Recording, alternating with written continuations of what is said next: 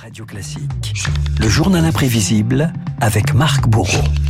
Marc, c'était il y a 30 ans, jour pour jour, le 12 avril 1992, la disparition de la 5. Pour la première fois de l'histoire, une chaîne de télévision coupait le signal en direct est l'occasion de revenir sur un ovni télévisuel qui avait aussi bien fasciné que divisé. Et ce 12 avril 92 à, minuit, vous étiez peut-être, Renaud, devant votre téléviseur pour assister à ce décompte. 5, 4, 3, 2, 1, 2 Au revoir À bientôt. À bientôt. Des applaudissements, une éclipse, puis l'écran noir, l'épilogue tragique d'une chaîne qui avait pourtant démarré en fanfare six ans auparavant.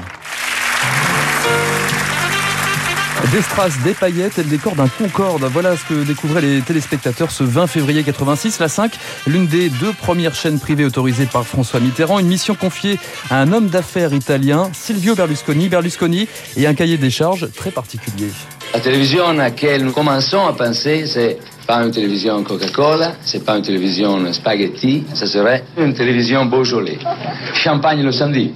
Je suis heureux de déclarer officiellement ouvert la 5. Bonne chance, la 5.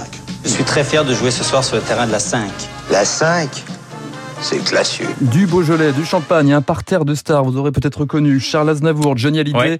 Michel Platini et Serge Gainsbourg. Merci d'avoir allumé votre téléviseur, merci d'avoir ouvert votre maison et nous l'espérons, votre cœur à la 5. Je connais cette Et voix. vous connaissez Ouais. cette autre vedette, Renaud, un certain Christian Morin en Monsieur Loyal de cette émission, qui avait demandé 4 jours de tournage à Milan. On a bouffé que des pâtes pour tenir le coup. Et avec Roger Zabel, on avait perdu 4 kilos. On avait une certaine appréhension. Mais il y avait une bonne humeur vagabonde. Les réalisateurs venaient tous du théâtre, alors il y avait ce côté un peu Goldoni. J'ai passé des journées harassantes, mais on s'en apercevait pas.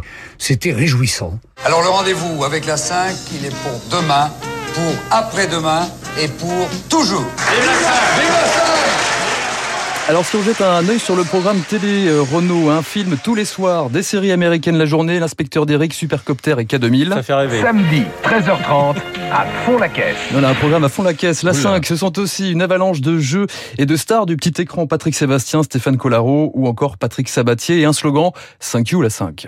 Tous les vendredis, Patrick Sabatier, c'est sur la 5.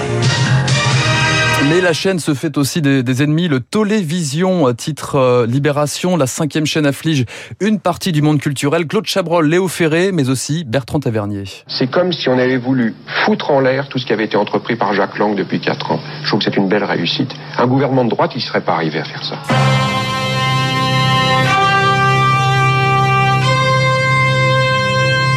Le cinéma, 2001, l'Odyssée de l'espace et la musique classique justement réunis pour ce générique du journal de la 5, un euh, générique célèbre, ainsi par les Zarathustra synthétisés et un présentateur bien connu euh, de nos auditeurs, Guillaume Durand. Encore une information qui est tombée dans la soirée. L'Irak a appelé aujourd'hui les musulmans du monde entier à frapper les intérêts occidentaux en représailles à l'offensive déclenchée par la force multinationale. En guerre du Golfe, il m'est arrivé de faire 13 ou 14 heures ou 15 heures d'antenne à la télé. Il y avait des grands reporters fantastiques qui étaient vraiment mais prêts à tout. On était à peine nés, qu'on savait que c'était fini. Ça nous a poussé à vivre d'une manière euh, très professionnelle, mais j'allais dire romantique. Madame, monsieur, bonsoir. C'est décidé, la 5 va mourir. Le tribunal de commerce de Paris a prononcé ce soir la mise en liquidation judiciaire de la 5. Début 92, Jean-Claude Bourret, le présentateur vedette, annonce la, fin de la 5, dépôt de bilan malgré la valse des repreneurs, des audiences en berne, 3 milliards et demi d'euros de pertes, mais une vague de soutien de la part des téléspectateurs. Toute la journée, téléspectateurs et curieux sont venus nombreux pour vivre en direct les dernières heures de la chaîne. On signe des bulletins d'adhésion et des chèques de participation. Le moral n'y est pas. À l'extérieur, c'est l'attroupement sur les trottoirs. Le compte à rebours vers l'écran noir a commencé. Vous avez vu des gens que vous connaissiez là, sortir et rentrer? Oui. Qui ça? J'ai vu Jean-Claude Bourré. Ça vous a fait plaisir Oui, parce que j'ai un autographe de lui. Ben voilà, elle est pas venue pour rien. Eh ben voilà, comme quoi la 5, une des routes politiques également marquée par la cohabitation, l'hostilité de Jack Lang, le soir de la mort de la 5, François Mitterrand baissait le rideau d'une chaîne qu'il avait pourtant contribué à mettre sur les rails. Dans le 5, il y avait beaucoup de talents, des journalistes de grande classe, d'excellentes émissions. Mais l'État pouvait-il se substituer à cette entreprise privée? C'était impossible. Et c'est là que se trouve, je crains, le- la cassure.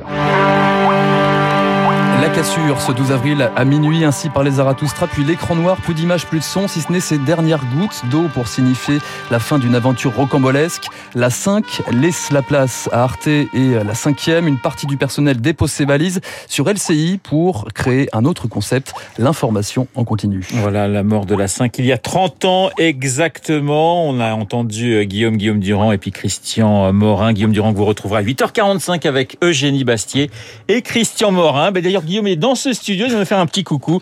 Salut Guillaume et Christian Morin dès 9h30 euh, sur notre antenne. Merci Marc dans un instant. Eh bien le décryptage